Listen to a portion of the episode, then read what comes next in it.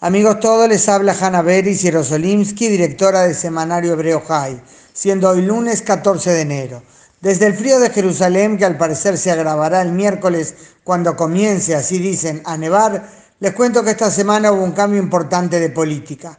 Me refiero a las declaraciones del primer ministro Netanyahu, que decidió confirmar ante cámaras que el ataque del viernes por la noche a blancos iraníes en Siria había sido obra de Israel ya no nebulosa, ya no Israel no confirma ni desmiente, sino fuimos nosotros. Concretamente fueron atacados depósitos de armas y misiles iraníes en la zona del aeropuerto internacional de Damasco. Y Netanyahu aclaró que si es necesario, Israel intensificará esos ataques y reveló que en los últimos años han sido cientos los blancos de Irán en Siria contra los que actuó Israel. Aquí hay dos explicaciones. Los que siempre desconfían de las intenciones de los políticos podrán decir que el primer ministro cambió de rumbo, echó por la borda el misterio y dijo fue Israel, porque eso le viene bien de cara a las próximas elecciones. Pero también hay que considerar otra opción menos cínica.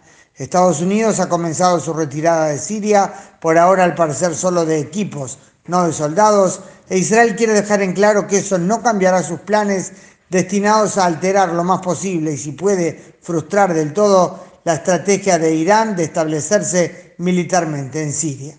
Mientras tanto, Israel dio por terminado el operativo Protector del Norte, lanzado a comienzos de diciembre para detectar los túneles de Hezbollah que ya se adentraban en territorio de Israel. La amenaza subterránea a los poblados fronterizos israelíes ha sido neutralizada, dijo el jefe del ejército Gadi Eisenkot categóricamente. Pero Tzal aclara que Israel sabe de diversos sitios en los que Hezbollah está acabando y monitoreará el tema con atención por si intenta cruzar nuevamente la frontera. Mencionamos a Eisenkot. Cabe recordar, el teniente general Gadi Eisenkot finaliza mañana sus funciones tras 40 años de servicio en la Fuerza de Defensa de Israel. En otro frente, al sur, Hamas intenta imponer una ecuación según la cual puede provocar a Israel, pero si Israel responde, jamás tiene derecho supuestamente a reaccionar disparando cohetes hacia el sur, hacia la población civil israelí. Estos días nuevamente un disparo aislado tras ataques israelíes a blancos de Hamas por la violencia contra la frontera entre Israel y Gaza el viernes.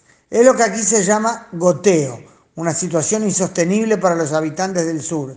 Piensen que si suena la alarma una vez, eso ya altera toda posibilidad de vida normal. Para terminar, les cuento muy en resumen que hoy entrevisté al experto nuclear Efraim Asculay del Instituto de Investigaciones de Seguridad Nacional. Le pregunté qué opinión le merece las amenazas de Irán de reiniciar el enriquecimiento de uranio. Fue muy tajante. No podemos descartar que en alguna instalación secreta Irán no haya comenzado ya a enriquecer uranio.